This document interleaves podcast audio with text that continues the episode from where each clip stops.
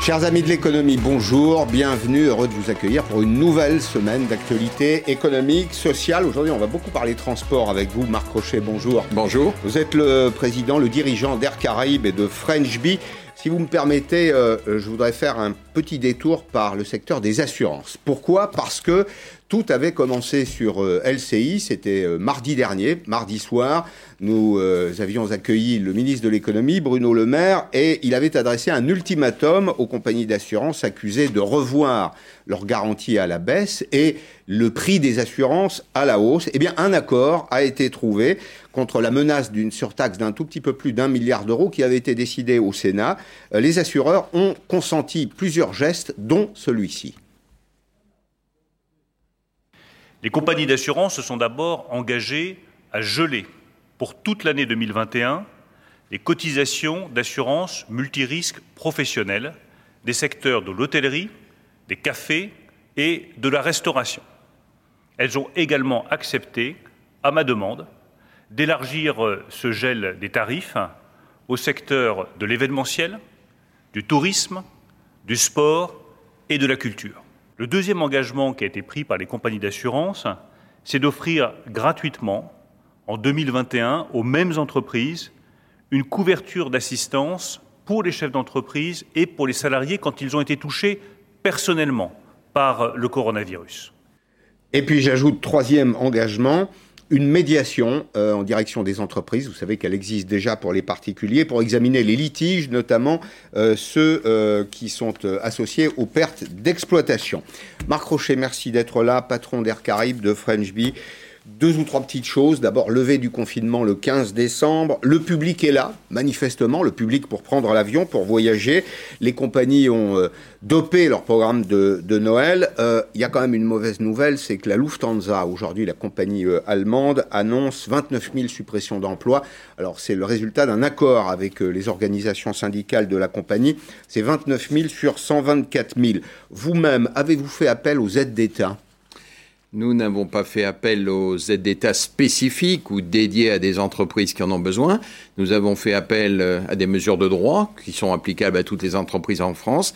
Et donc nous avons sollicité au titre du groupe du qui est mon actionnaire, euh, un PGE, et nous avons euh, demandé et obtenu, comme toutes les autres compagnies, des reports de charges ou des reports de taxes et redevances qui seront étalés dans le temps. Mais je dois dire que le transport aérien est confronté à une crise terrible, mmh. celle de ce virus qui nous a touchés, nous et le monde du tourisme, vraiment dans nos chairs. Euh, il faut qu'on s'en sorte, il faut qu'on se redresse. Et il faut aussi qu'on change notre mode de fonctionnement. Donc, euh, c'est pas en étant perfusé qu'on y arrivera. Alors, il faut euh, se mettre en cause. Je vois à quoi vous faites euh, allusion. On va y venir, puisque la perfusion, c'est celle d'Air France, notamment. Non, non, non, pas que d'Air France. Ah, pas que, mais c'est notamment d'Air France. En tout cas, c'est la plus importante. C'est la plus significative. Moi, je note quand même une bonne réaction du marché. C'est-à-dire que je me suis, comme vous, posé la question de savoir si les consommateurs reviendraient. Je vois qu'à partir du 15 décembre, il y a une propension naturelle du public à vouloir reprendre l'avion. C'est plutôt un bon signe. C'est un très bon signe. En ce qui concerne Air Caraïbes et French Bee, on bénéficie, euh, je le dirais, de conditions à nouveau favorables. D'abord, l'outre-mer français, dont je salue les qualités, l'accueil, les sites magnifiques que tout le monde connaît ou dont tout le monde rêve, euh, a résisté dans cette crise. Il a été résilient. Bien sûr que le trafic total a baissé d'environ 30-40%. Mais si on regarde, par exemple, les vacances de Noël qui arrivent, par rapport à l'année 2019, qui était une grande année pour le transport aérien, mmh. on n'est plus aujourd'hui 7 décembre qu'à 6-7% de retard. Donc le trafic de l'outre-mer a été résilient et il se porte bien. Deuxièmement, on revient pour ces îles, pour ces destinations, la Réunion, euh, euh, Tahiti, euh, la Guadeloupe, la Martinique, à des niveaux de demande qui sont à la fois celles de toute la population, je dirais affinitaire, les étudiants, les parents qui veulent rentrer mm. chez eux, mais aussi à nouveau des touristes. Le trafic business, lui, est en recul, c'est clair. Il, demandera plus de temps pour se restructurer lui aussi. Il n'y a pas que de la clientèle affinitaire, pour reprendre votre... le tourisme revient. C'est-à-dire, les, les Européens reviennent dans ces départements, Alors, dans ces pas encore les Européens. On reste, les Français. On resterait franco-français pour des raisons de, de sécurité, de perception, de compression, de, compréhension de la situation, de, de, réassurance. Donc on reste très franco-français. Euh, on n'a pas encore un retour des Européens, mais les Européens, chacun va sans doute dans ses destinations préférées. À l'inverse, euh, on a un vrai boom, mais qui est un boom saisonnier. Tous les ans, Noël était une très forte période. Hein. Euh, soyons réalistes. Euh, on a une forte demande euh, au titre d'Air Caraïbes. On a réouvert Punta Cana, République dominicaine. Bon, avant on faisait quatre vols semaine, en faire trois, et on voit qu'il y a de la demande parce que ça c'est que du tourisme et les gens ont envie de sortir de chez eux dans des conditions simples sanitairement euh, rassurante et où le tracking, où on sait où sont les gens, on sait comment les traiter, donc euh, les gens se remettent à voyager. Avec une offre médicale sur place qui est de qualité quand, on, la, la compare avec les îles voisines. Oui, et puis euh, les autorités ont fait le nécessaire, elles ont donné des assurances, elles ont mis en place des systèmes d'information. Si vous vous faites tester avant de partir, vous n'avez pas de raison d'être touché particulièrement. Nous, on fait à Orly les tests PCR à tous nos passagers au départ. Bon, tout ça se met en place. Ce qu'on demande, c'est de la simplicité et de la lisibilité. Là-dessus, on attend que l'État soit lisible, bon. ce qui est une vaste euh, ambition. C'est une vaste ambition, éternelle pratiquement. Bon, on en vient à la perfusion, puisque c'est ce que vous évoquiez. Euh, Air France perd environ 15 millions euh, d'euros par, par jour sur le T3, le troisième trimestre. Alors c'est assez logique, hein. une baisse de trafic de 60%, c'est le trafic passager dont on parle. Il y a eu un petit peu de trafic euh, fret. Mais, dans le monde entier, dans le monde entier. les Antilles, justement. Bien sûr, bien sûr. Alors on va vraisemblablement vers une montée de l'État au capital euh, d'Air France. Air France qui a déjà reçu un prêt participatif de 7 milliards d'euros. L'État euh, actionnaire, selon nos informations, voudrait doubler sa part dans la géographie du capital de l'entreprise, injecter 3 ou 4 milliards milliards d'euros. La compagnie est aussi invitée à revoir son modèle, comme le précise Alexandra Durand. Des avions cloués au sol, faute de passagers, ou au rang désespérément clairsemé. Le constat est clair. Pour les compagnies aériennes durement touchées par la pandémie, pas de retour à la normale, peut-être avant 2025. Pour tenir, Air France va se repositionner sur le haut de gamme. Meilleur service, meilleur confort, avec des tarifs plus élevés, avec des avions plus écologiques et en supprimant des lignes intérieures au profit du train. Pour accélérer cette évolution, selon nos informations, l'État français va monter au capital de la compagnie dans les prochaines semaines, en passant de 14% à près de 30%. En France, on a 1,2 million d'emplois qui dépendent du secteur aérien. Et si Air France disparaît, évidemment, c'est des millions d'emplois qui disparaissent dans le tourisme, dans l'industrie, dans l'économie générale. Donc on sauve l'aérien parce qu'en fait les retombées économiques sont colossales derrière. Pas question pour autant de nationaliser. L'objectif est que Paris redevienne l'actionnaire principal d'Air France KLM et distance l'État néerlandais qui pèse aujourd'hui autant que l'État français, ce qui ralentit les décisions. Air France, qui a déjà reçu un prêt de 7 milliards d'euros, sera également recapitalisé au printemps 2021 avec 4 à 5 milliards d'euros supplémentaires. Alors, Marc Rocher, recapitalisation vraisemblable pour euh, Air France, un plan de sauvetage pour une autre compagnie française, Corsair, 300 millions d'euros, dont 140, autour de 140, entre 140 et 150, viendraient euh, directement de l'État. Pour le reste, c'est un appel, pour le moment, des promesses de dons d'entrepreneurs antillais. Est-ce que tout ceci est de nature, selon vous, à fausser la concurrence? Il y a un risque potentiel et je voudrais préciser notre position sur ce sujet qui est délicat. Euh, premier point, je suis un dirigeant d'entreprise, je suis aussi un citoyen. On parle de montants colossaux, colossaux, euh, de milliards, de centaines de millions. Quand on ramène tout ça à des emplois, euh, c'est beaucoup, beaucoup d'argent. C'est plusieurs centaines de milliers d'euros pour un, emploi dans l'industrie française, dans l'économie française, dans le milieu du petit commerce. Ce sont des chiffres qui, qui sont complètement dépassés. et donc, l'argent que l'on dépense, c'est l'argent du contribuable. Cet argent-là, il est sacré et on doit faire attention. Plusieurs centaines de milliers d'euros pour sauver un emploi chez Air France. 1500 pour un commerçant. Entre 1500 et 3000 euros. 3500 euh, euros pour un, emploi dans, dans, un petit commerce. Mais ça, c'est un premier sujet. Deuxième sujet, il est normal que l'État intervienne. Euh, cela a été dit. Il y a des intérêts stratégiques, il y a des intérêts économiques, et donc on n'est pas contre ces euh, projets de recapitalisation ou d'injection euh, d'État. Mais encore une fois, on est dans un cadre, et, existent en Europe des lignes directrices qui datent de 2014 et qui précisent dans quelles conditions les États, l'État peut aider des compagnies à se restructurer. Et là, les choses sont claires. Il doit y avoir des efforts, il doit y avoir euh, une remise en cause des réseaux, du nombre d'avions engagés. Alors, j'ai remarqué qu'Air France était déjà en partie engagé là-dessus. Réduction d'effectifs, réduction du nombre de desserts. Mmh. Bon, moi, je ne suis pas là pour en discuter. Je, je, je n'ai pas à gérer ce dossier et c'est tant mieux comme ça. Mais euh, on ne peut pas accepter qu'une offre euh, de recapitalisation ou d'aide d'État ne soit pas émise et autorisée, validée par la Commission de Bruxelles sans des règles des contraintes qui sont que, effectivement, ces contraintes existent pour que la concurrence reste loyale. Sinon, elle ne l'est pas. Des contreparties des contreparties ou des contraintes. Euh, on n'est pas, par exemple, autorisé à agrandir sa flotte. Le temps qu'on comme quand vous allez vous faire soigner à l'hôpital, on commence d'abord pour vous, pour vous imposer un certain nombre de, de règles mmh. pour réduire votre activité, vous reposer, euh, ne pas prendre de nouveaux risques. C'est pas fait pour aller courir en même temps dehors. Donc euh, on a le même exemple. Les aides d'État, pourquoi pas, à condition qu'elles soient liées à des efforts réels et mesurés, mesurables, et puis, euh, c'est pas pour euh, avoir des politiques d'expansion. Dans ce cas-là, bien sûr, nous les acceptons, euh, comme toute entreprise dans un milieu libéral, mais un milieu libéral encadré par des directives européennes. Comment vont s'orienter, selon vous, les, tendances de consommation du, transport aérien? Est-ce qu'elles ont beaucoup changé? Est-ce que 2020, c'est une sorte de Big Bang? Pour moi, 2020, en matière de comportement des, des clients de l'aérien, euh, ce sera un virage qui restera dans l'histoire. Euh, et c'est d'ailleurs pour ça qu'on ne peut pas faire que de la perfusion. Il faut prendre les entreprises et les amener à se restructurer, à se repenser. Le modèle va changer. Trois grandes lignes.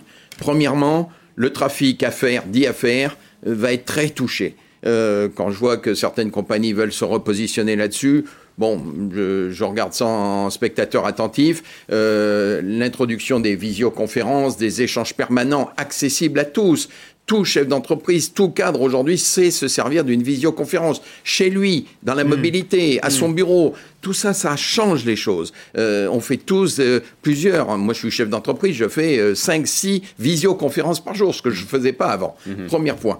Deuxième point sur la clientèle la plus importante, 85% du trafic mondial, la clientèle dite de loisirs, visite, friends and family, euh, euh, la, clientèle affinitaire. Là, on voit un changement de comportement fondamental, c'est le délai de décision. Avant, on se décidait, une famille, deux enfants, quatre personnes, on voulait aller aux Antilles, on se décidait un an à l'avance. On voulait aller à Tahiti 18 mois à l'avance. Aujourd'hui, ça peut être deux mois ou trois mois. Donc ça va changer nos modes de prévision, ça va changer la façon dont on mhm. programme les avions, les équipages. C'est très lourd.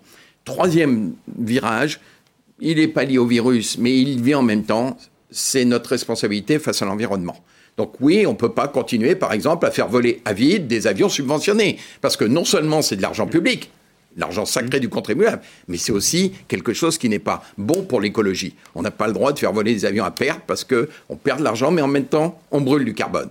Donc tout ça va changer. Trois domaines majeurs sur lequel, en ce qui me concerne, je suis convaincu, comme elle l'a toujours fait, l'aviation saura s'adapter. J'ai bien dit s'adapter, se transformer, et pas simplement continuer comme avant. Alors, bon, ça c'est un, avertissement très, très clair. Les, les motoristes... Si, si, une position de principe, mais qui est en même temps un avertissement. C'est-à-dire de l'argent public, pas pour faire n'importe quoi. Exactement. C'est ce, que vous dites, pas pour euh, maintenir le monde d'hier, mais aller vers le monde de demain. Dans le monde de demain, il y a euh, une industrie qui a fait d'énormes progrès, c'est l'industrie des motoristes. Aujourd'hui, euh, pratiquement, euh, sur un Paris-Marseille, et vous allez peut-être me le dire, sur un Paris-Pointe-à-Pitre ou un Paris-Saint-Denis de la Réunion, on ne consomme pas plus, c'est une image, hein, que dans une voiture euh, qui serait conduite par une seule personne. Les motoristes ont fait beaucoup de progrès. Ils ne sont pas les seuls. L'aérodynamique des avions, le poids des avions, le carbone, la technologie informatique dans les avions ont permis de réduire de façon considérable la quantité de carburant brûlé en quelque sorte par passager. Euh, L'A350, Air Caraïbes et, French sont les premiers opérateurs d'A350 en France. Aujourd'hui, on en a 8 en vol. Euh, ce sont d'excellentes machines. C'est des avions qui consomment par passager environ 25% de moins que ceux de la génération d'avant, génération qui a moins de 15 ans. Hein. Donc on a eu un vrai progrès on peut encore faire mieux et on doit faire mieux. Je m'explique, les, les, moteurs ont devant eux encore euh, euh, des gains technologiques, on peut faire tourner les moteurs d'une autre façon, on peut euh, réguler leur puissance d'une autre façon. je pense qu'on n'a pas été au bout. Alors on n'a pas été au bout aussi pour une raison du business model. Aujourd'hui, un moteur d'avion neuf, quand vous l'achetez avec un avion, vous le payez pas très cher. Par contre, la maintenance, vous allez la payer très cher. Donc le motoriste en face, il n'est pas poussé à changer ça très vite. Euh, il se dit, euh, passons 20 ans et on verra bien. Donc je pense que là aussi, ces business models devront se transformer. On n'est pas dans la continuité, on est dans la transformation et l'adaptation au monde de demain. Au cours des 20 dernières années, les prix du transport aérien ont beaucoup baissé. Oui. Le transport aérien s'est beaucoup démocratisé. Moins de passagers, peut-être moins d'avions, en tout cas euh, en Europe. Est-ce que ça signifie que les prix vont augmenter ou est-ce que l'avion restera accessible?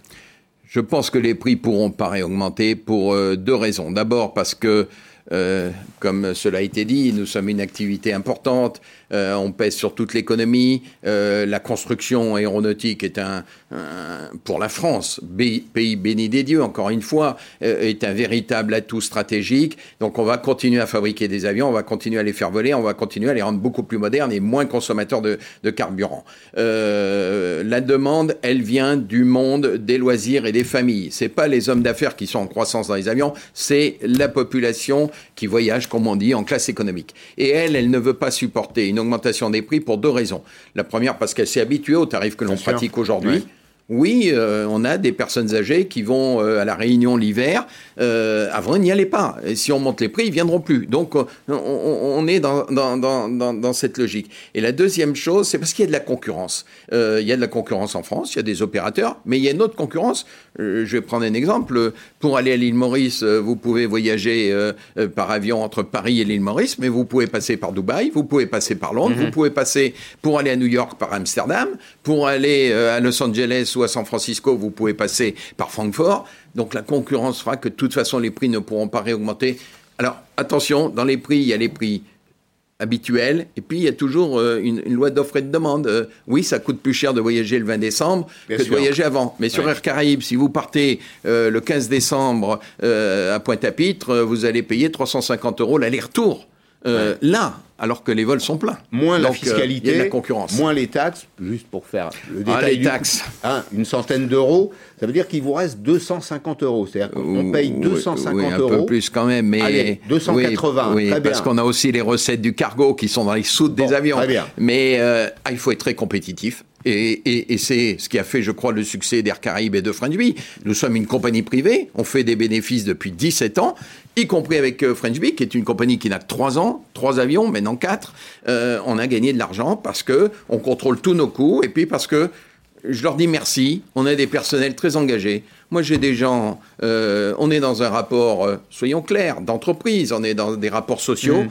Mais j'ai des gens qui sont des bosseurs. J'ai des gens qui ont envie de faire plaisir à leurs clients. Je les en remercie parce que c'est grâce à eux qu'on réussit et qu'on les gardera et qu'on leur offrira des emplois. Merci Marc Rochet. Merci. Je ne conclurai pas en disant Marc Rochet à Bercy. Non. Mais ça pourrait être utile. Je ne suis pas du tout fait pour ça. Oui, je suis pas du qui tout sait compter, quelqu'un qui sait compter, qui observe des règles simples. Oui, hein. oui, oui, ne pas dépenser plus que ce qu'on a gagné. C'est déjà, déjà, une Et respecter l'argent du contribuable. Respecter l'argent. Merci beaucoup d'être venu dans, dans Merci Pascal. Euh, l'épargne, l'épargne précisément, votre épargne. Dans un petit instant, je vais recevoir euh, François Monnier, qui est le directeur de la rédaction euh, d'Investir.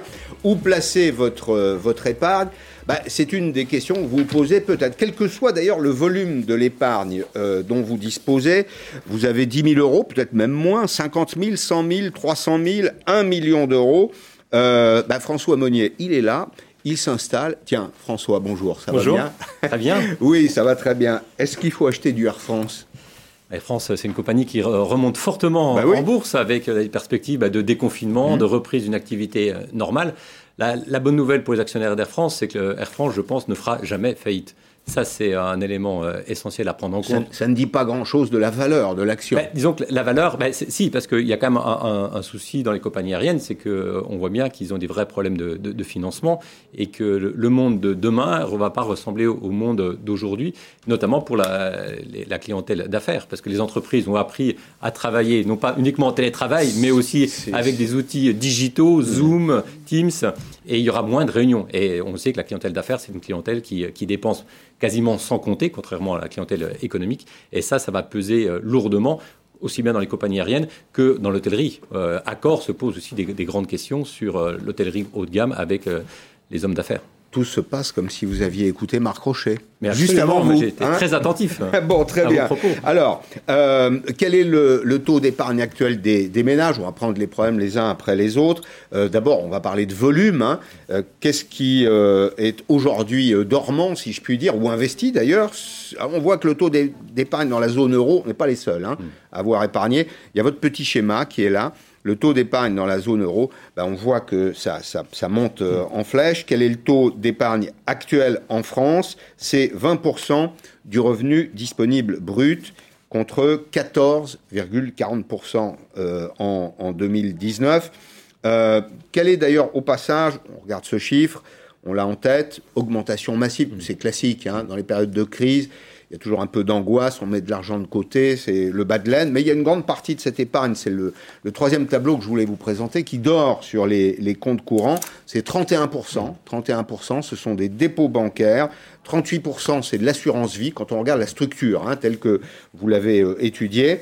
Euh, il y a euh, aussi 25% en actions ou assimilées.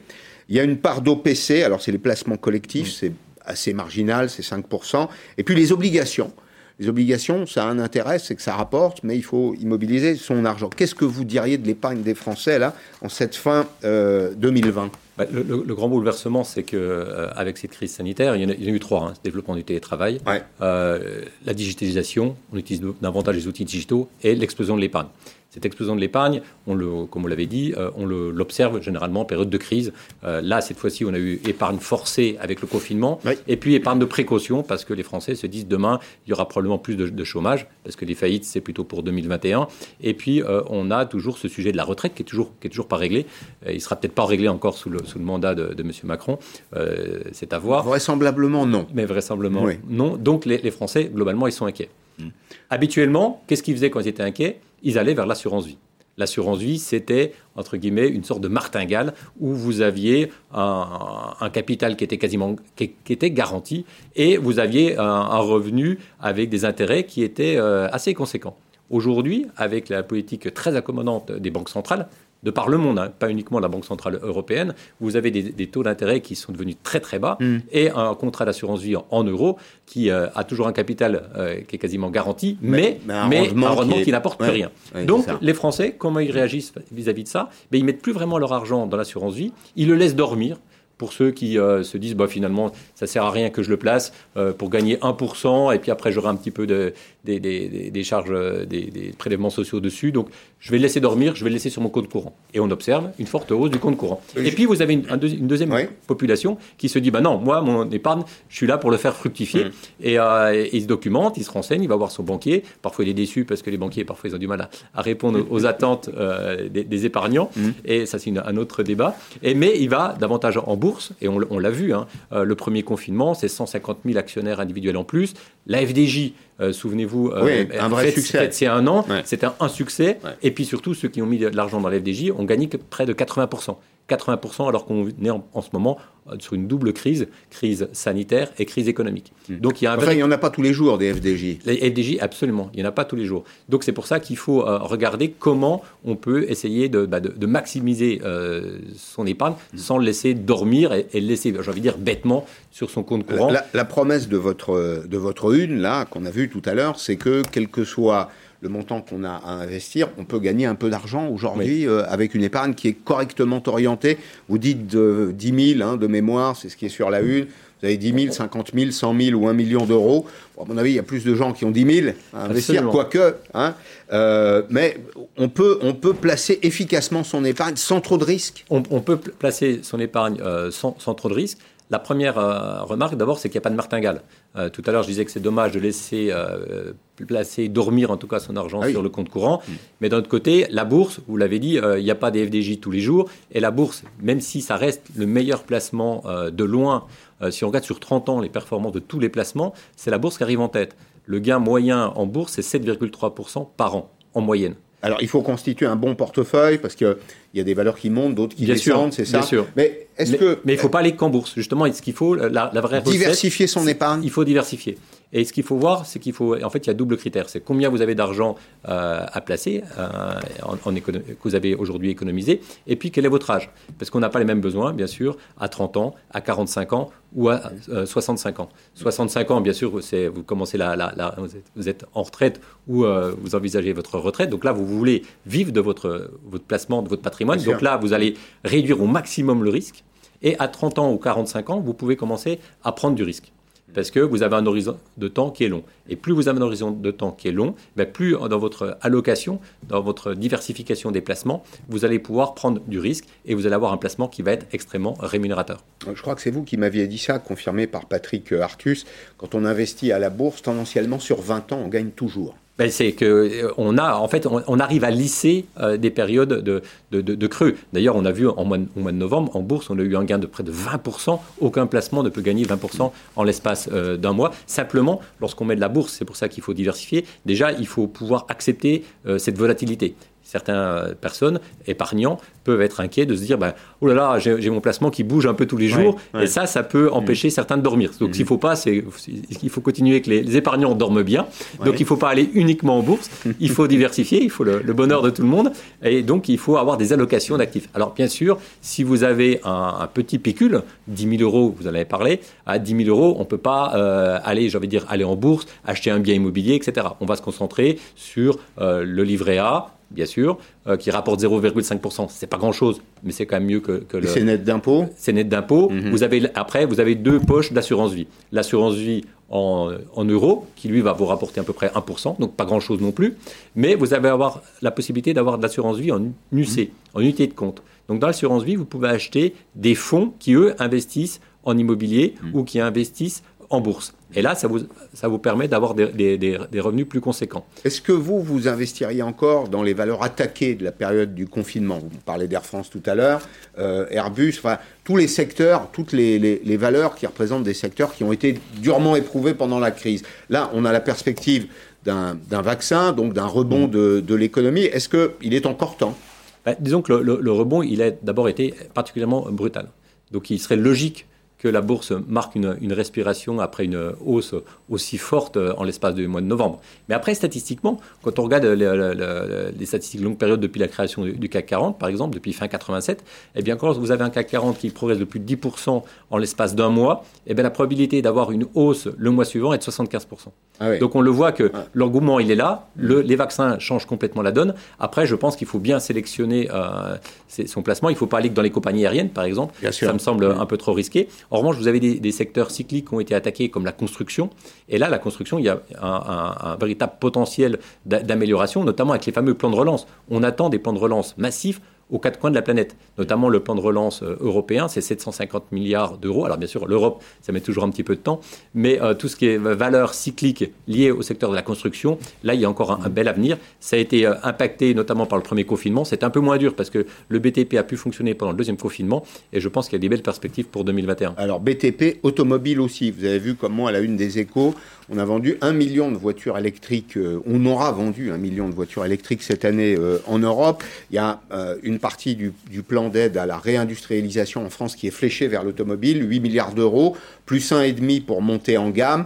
On sait que les constructeurs français sont finalement beaucoup plus en pointe qu'on ne le dit sur euh, la transformation de la motorisation, sur le moteur électrique. il y a une vraie recherche dans ce domaine. Vous mettriez de l'argent encore, vous, dans l'automobile? Bah, Dans l'automobile, j'irais davantage peut-être sur du Michelin, où il y a des revenus récurrents. On sait que, par exemple, un véhicule électrique, euh, tout bêtement, ça consomme beaucoup plus de pneus euh, parce que l'accélération est, plus forte. Et donc, vous avez un, taux d'usure qui, est beaucoup plus, euh, qui est beaucoup plus marqué. Et donc, un, Michelin a, cette capacité d'augmenter de prix. On prend moins de risques qu'un constructeur classique où on sait, ben voilà, c'est difficile parce que euh, quand on regarde les constructeurs qui vont passer d'un moteur thermique à un moteur électrique, il faut beaucoup moins de manœuvres. Et donc, ça va demander des plans sociaux, des réorganisations qui vont être très longues. Et la question, c'est il va y avoir une course euh, de vitesse pour aller vers du tout électrique, euh, parce qu'il y a déjà une polémique sur l'hybride en disant finalement l'hybride, on n'utilise mmh. pas vraiment le, moteur électrique, mais plutôt le moteur thermique. Donc, la réorganisation, elle va être compliquée. Deux, questions pour terminer, pardon, François. Est-ce qu'il manque encore des produits d'épargne en France?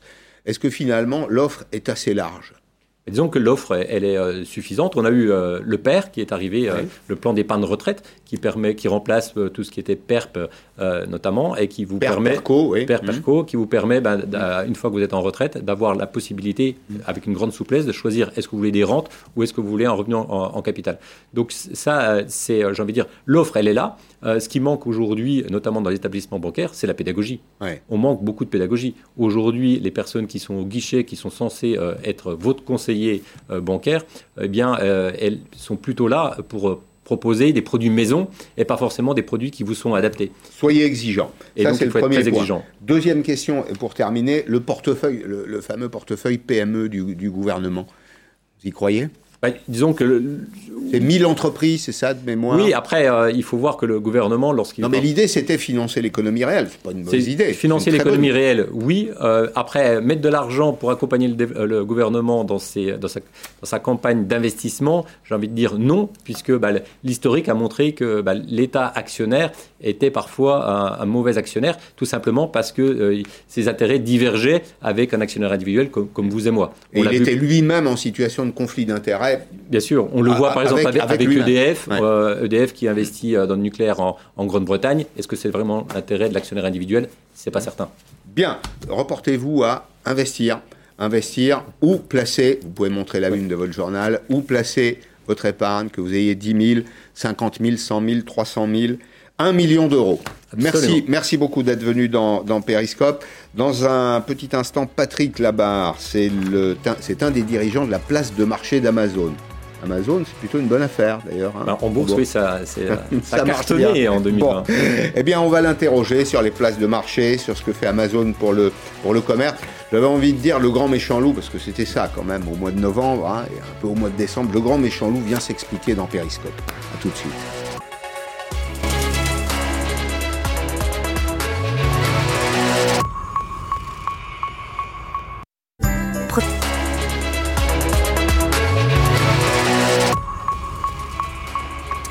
Bonjour Patrick Labarre. Bonjour Pascal Perry. Vous êtes euh, un des dirigeants de la place de marché euh, Amazon France. On expliquera ce que c'est qu'une place de marché. J'ai beaucoup de questions pour vous. Black Friday, les relations avec le commerce. Vous êtes présenté comme le grand méchant loup, donc vous allez vous défendre aujourd'hui, en tout cas apporter vos arguments. Avant cela, un petit commentaire personnel. Ce matin sur euh, RTL, Emmanuel Vargon, qui est ministre du Logement, menaçait les maires qui euh, refusent la règle des 20% de logements sociaux, les menaçait de les dessaisir au profit de l'autorité administrative en matière de permis de de construire. Je pense que c'est un territoire dangereux. On a déjà une caisse de retraite unique, en tout cas on y va, qui serait gérée par l'État, le financement de la protection sociale par l'impôt et de moins en moins par les cotisations sociales. Maintenant, la tutelle administrative sur la politique d'urbanisation, ça s'appelle de l'étatisme. Alors, au passage, d'ailleurs, j'adresse mes pensées à tous les commerçants qui étaient sur le, tracé des manifestations de ce samedi dernier, qui ont été victimes de saccages lors des manifestations, euh, saccages d'éléments violents. Euh, et c'est là, d'ailleurs, dans ces fonctions euh, régaliennes, qu'on attend l'État afin qu'il assure ses missions, dont la première est d'assurer la sécurité des biens et des personnes. Voilà qui est dit. Patrick Labarre, merci d'être là. alors, quelques chiffres d'abord qui relativisent peut-être le poids d'Amazon dans le commerce français. Vous êtes présenté comme une espèce de géant un peu tentaculaire. Quelle est la part de marché euh, d'Amazon dans le commerce français?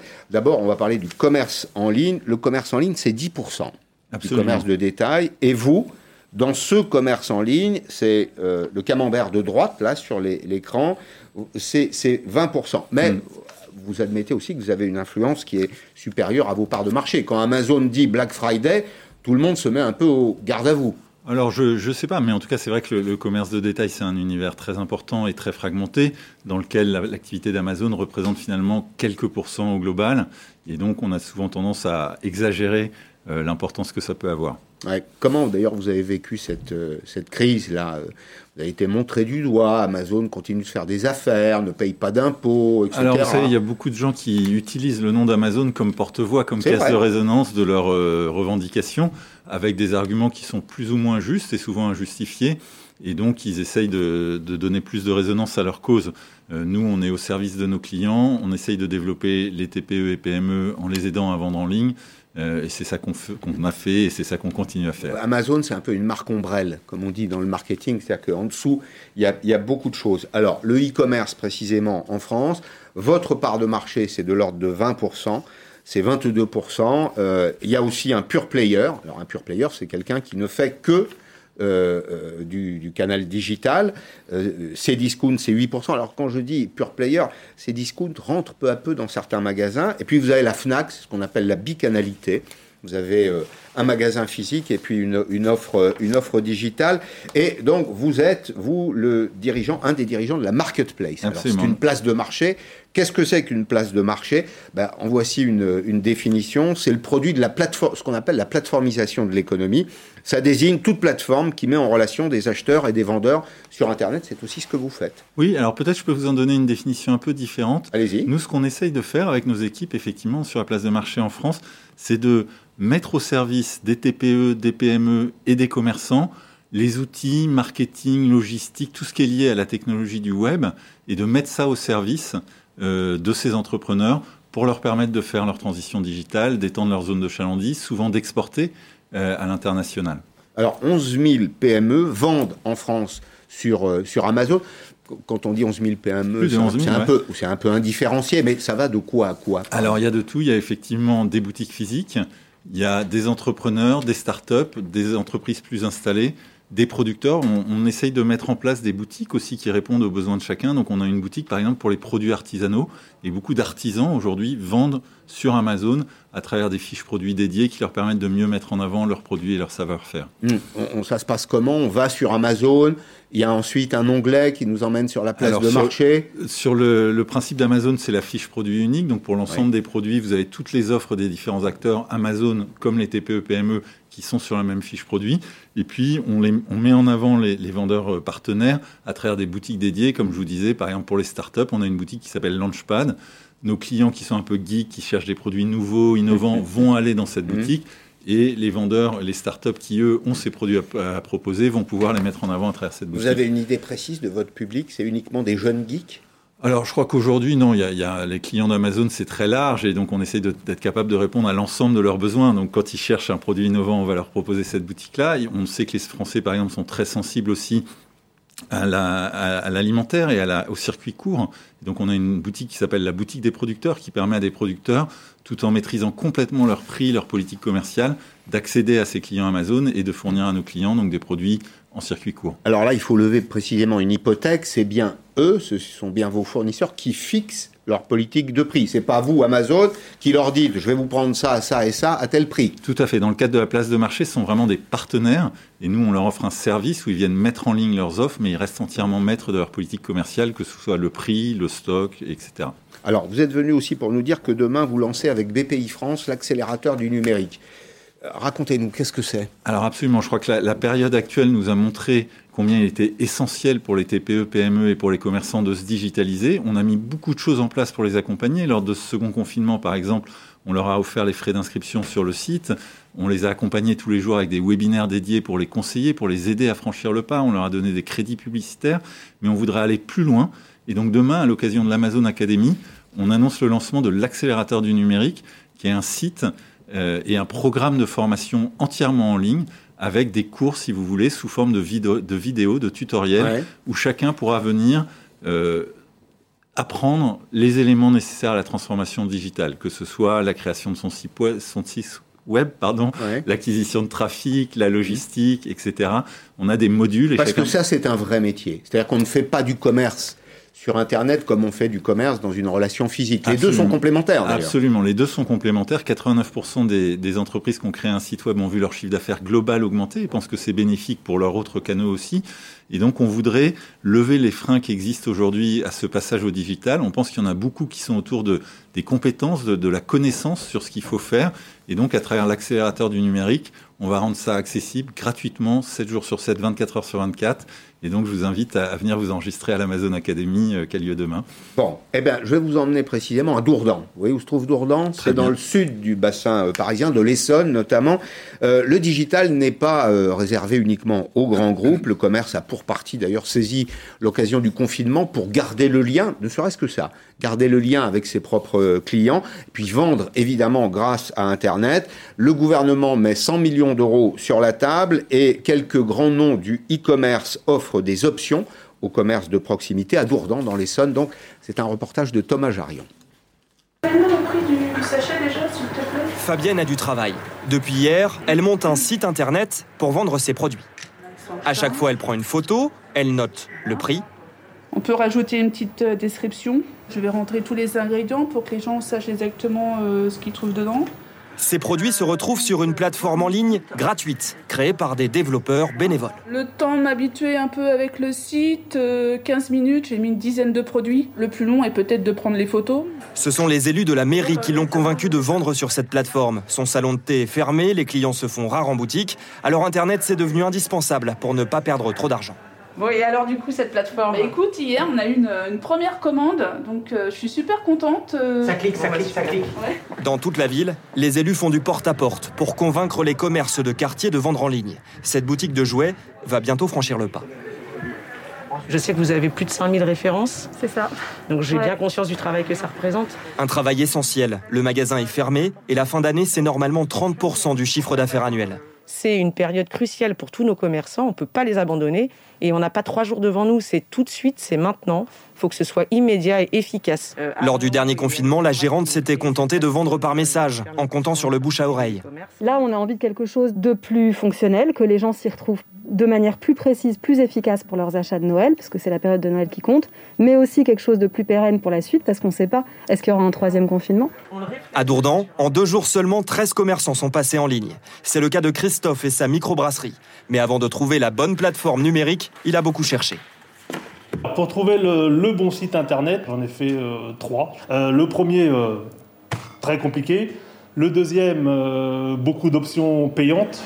Car des centaines de sites proposent aujourd'hui d'accompagner les petits commerces. Souvent accusés de concurrence déloyale, les géants de la vente en ligne s'y mettent aussi. Certains offrent gratuitement leurs services aux boutiques de quartier. Quant au gouvernement, il vient de mettre 100 millions d'euros sur la table pour accélérer la digitalisation des PME. Bien, c'est précisément ce que vous faites. Donc, aider le petit commerce. Comment trouvez-vous, vous, les commerçants français? Vous savez qu'on est un vieux pays de boutiquiers. Le commerce est très ancien en France. Hein. Euh, c'est historique. Hein. Les, villes de foire, vous vous rappelez ça On a appris ça dans nos livres d'histoire. Euh, euh, et puis au 19e siècle, le commerce qui se développe, on invente quand même en France un certain nombre de choses. Comment vous les trouvez, vous, les commerçants français? Écoutez, je crois que c'est ce exactement ce que vous décrivez. C'est le, le, principe de la place de marché, faire se rencontrer des commerçants et des acheteurs. Et c'est ça qu'on fait aujourd'hui. Les commerçants français, ben, ils ont eu une année particulièrement difficile, ils ont souffert. Et je crois qu'on était un petit peu en retard. Je ne sais pas moi qui le dis, c'est Cédrico qui a donné ce chiffre récemment, que 70% des, commerçants allemands étaient digitalisés déjà contre 30% en France. Mmh. Et donc, on soutient tout à fait ce genre d'initiative et les initiatives du gouvernement. Je crois que qui sont fixés comme objectif d'atteindre 50%. Euh, il faut euh, aller de l'avant. C'est des opportunités, c'est des opportunités qui sont accessibles. Et on a un savoir-faire et des produits absolument extraordinaires en France. Et donc nous, on souhaite aider mmh. euh, à faire rayonner ce savoir-faire, non seulement localement, comme on l'a vu dans votre reportage, mais plus largement en France et à l'international. Mais comme euh, je vous le demandais, vous n'avez pas tout à fait répondu à ma question. Vous les trouvez comment, vous, les commerçants français? Moi, je les trouve extrêmement agiles. Je ne vous le cache pas. Je pense qu'ils ont euh, saisi peut-être les opportunités de la situation. Ils ont été confrontés à une une crise comme, comme d'autres. Alors, c'est des petites entreprises avec peu de moyens en trésorerie. Je les ai trouvés assez réactifs. Absolument. Et nous, là, sur le mois de novembre, par exemple, on a vu plus de 1000 euh, commerçants TPE, PME nous rejoindre et nous demander de les aider à accéder à nos services qu'on a fait. On les a accompagnés. Donc, effectivement, on voit qu'il y a une prise de conscience de l'opportunité qui doit dépasser le contexte actuel pour euh, se projeter dans l'avenir et aller chercher cette opportunité du numérique. Alors, il y a toujours ce procès qui vous est fait de ne pas payer d'impôts en France, pas suffisamment. Laurent Berger rappelait quand même, il y a quelques jours, le numéro 1 de la CFDT, que Amazon emploie des gens, paye aussi des cotisations sociales. Mais est-ce que vous avez conscience quand même qu'il y a un décalage de d'égalité de champ. Enfin, il y a aujourd'hui une situation de concurrence qui n'est pas tout à fait égale. Je suis d'accord avec vous. Je crois qu'on a publié récemment les chiffres à la fois de notre chiffre d'affaires et de notre imposition. C'est plusieurs centaines de millions d'euros euh, par lesquels on contribue euh, au système français. Donc c'est significatif. Et au-delà de l'impôt, il y a tout l'impact euh, économique et la contribution à l'économie française plus large. Vous le signalez, les emplois, 9 000 emplois directs, 130 000 emplois indirects créés dans la chaîne logistique. 13 000 emplois rien que pour les TPE et PME qui vendent sur la place de marché, donc c'est très important. L'export, les 11 000 TPE PME dont on parlait tout à l'heure, 70% d'entre elles vendent à l'export grâce à Amazon, c'est 350 millions de chiffres d'affaires l'année dernière à l'export. 300 millions l'année d'avant, ça progresse, c'est un enjeu national aussi très important. Donc voilà, notre contribution, je pense, est très importante à l'économie française. Bon, Amazon n'est pas Google, c'est ce que vous êtes en train de me dire. Là. En tout cas, on a une implantation locale, physique très forte, des entrepôts, des emplois. Euh, Est-ce que vous avez néanmoins conscience que ce type de commerce, vous n'en êtes pas personnellement responsable, même si Jeff Bezos est celui qui a diffusé euh, le, commerce digital un peu partout dans le monde, que ce commerce représente aussi une empreinte écologique qui est un peu euh, inquiétante. Enfin, le, picking, le fait de, déposer hein, chez chacun euh, sa, commande, bah, ça représente une, empreinte euh, qui n'aurait pas existé s'il avait choisi de prendre le métro, euh, s'il avait choisi d'aller à pied dans un commerce. Je pense que la comparaison avec le métro est très pertinente. le transport en commun, on est tous d'accord pour dire que c'est moins polluant que chacun prenant sa voiture. À ce stade, oui. Euh, c'est un peu la même chose pour les achats. En tout cas, il y a différentes études qui montrent que c'est pas forcément plus polluant de commander sur Internet que d'aller chercher son produit en magasin. On raisonne aussi peut-être beaucoup en parisien, où effectivement les mmh. magasins sont proches et accessibles. Quand vous êtes isolé, enclavé dans une région où la première librairie est peut-être à plusieurs dizaines de kilomètres. Je ne suis pas sûr de quel est le bilan écologique de votre achat de livres sur Amazon versus euh, la librairie. Mhm. Et, je crois que c'est un sujet sur lequel on est très attaché depuis longtemps. On a, euh, il y a deux ans déjà, je crois, annoncé euh, The Climate Pledge, qui est un engagement d'atteindre les, engagements des accords de Paris dix ans avant la date fixée. On est en bonne voie pour le faire. C'est un sujet sur lequel on travaille et qui nous tient à cœur. Voiture électrique, c'est ça? Voilà, donc on a, on annoncé à 100 000, je crois, commandes de véhicules de livraison électrique à cette occasion-là. Quelle est votre ambition en France? Qu'est-ce que vous êtes venu faire en France? Vous savez, nous, Amazon, on est toujours resté fidèle à notre ADN de départ, qui est de dire on veut la satisfaction de nos clients. Et la satisfaction de nos clients, on la décline de façon très simple, très opérationnelle, mmh. sur le fait d'offrir le plus large choix de produits dans les meilleures conditions de livraison au meilleur prix. Et dans ce sens-là, la place de marché est au cœur de cette ambition parce que le plus large choix de produits, on sait qu'il est là et qu'il existe chez nos commerçants. Et donc, on voudrait leur donner accès à nos clients et que nos clients aient accès à ces produits. Ça aussi, c'est une petite leçon de marketing. Il faut lire la biographie de, de, votre, de votre patron, Jeff Bezos, qui, je ne sais pas si c'est vrai, vous allez peut-être me le confirmer. Vous l'avez rencontré, vous, d'abord? Jamais encore. Bon, très bien, ce sera peut-être le cas un jour. Le matin, en arrivant au bureau, Jeff Bezos dit à ses collaborateurs, enfin, leur rappelle comme une espèce de, de, de piqûre de rappel, précisément, ne pensez pas aux concurrents, pensez aux clients. Vrai? Ah, C'est tout à fait la façon dont Soyez obsédé Absolument. par le, par le, on est obsédé par le client et on est obsédé par opérationnaliser ça, comme je vous disais, à travers le meilleur choix de mmh. produits. Et dans ce sens-là, j'invite encore une fois toutes les TPE, PME, les commerçants qui ont des produits extraordinaires en France et qui veulent les faire rayonner aussi bien en France qu'à l'international à nous rejoindre. Quelles sont vos relations précisément avec les États-Unis, Amazon France? Vous dépendez bien sûr de la direction américaine. Vous avez un peu d'autonomie ou euh, on, vous, on vous sert le, kiki, pardonnez-moi euh, l'expression On est euh, une filiale opérationnelle d'Amazon en France et donc on est une entreprise française avec des décisions, des investissements. Mmh. Je crois que le décalage du Black Friday la semaine dernière l'a illustré. Mmh. C'est en France uniquement le décalage du bas Absolument, donc c'était euh, vraiment une spécificité France. On l'a fait à la fois pour prendre en compte le contexte, les, mmh. recommandations du gouvernement et pour permettre aux petits commerces de réouvrir euh, mmh. avant le 1er décembre. Bien, vous qui êtes un champion du digital, est-ce que vous pensez que le commerce physique a encore de l'avenir au 21e siècle? Je sais qu'Amazon a investi euh, dans des supermarchés aux États-Unis, Whole Food notamment, un supermarché plutôt haut de gamme le, le 21e siècle sera toujours le siècle du commerce, de la rencontre, des échanges, du plaisir au fond, parce qu'il y a du plaisir dans le commerce. J'en suis persuadé et je crois qu'il faut arrêter d'opposer commerce physique et digital. Les deux sont complémentaires, ils répondent à des besoins clients différents et ils s'alimentent l'un l'autre. On a beaucoup d'exemples de vendeurs partenaires sur notre place de marché qui font grossir et grandir leur marque et leurs activités physiques à travers la visibilité mmh. et la présence qu'ils ont sur la place de marché. Et donc, je crois que vraiment les deux sont complémentaires et que c'est un, des freins au développement du digital en France, c'est peut-être cette opposition qui n'a pas de sens vraiment profond. Bien, soyons résolument modernes, comme disait Arthur Rimbaud. Merci beaucoup, euh, Patrick Labarre, d'être venu dans Périscope. Merci aussi à vous tous de votre fidélité. À demain, 16h, en direct sur LCI. Arlette Chabot, dans moins de 5 minutes.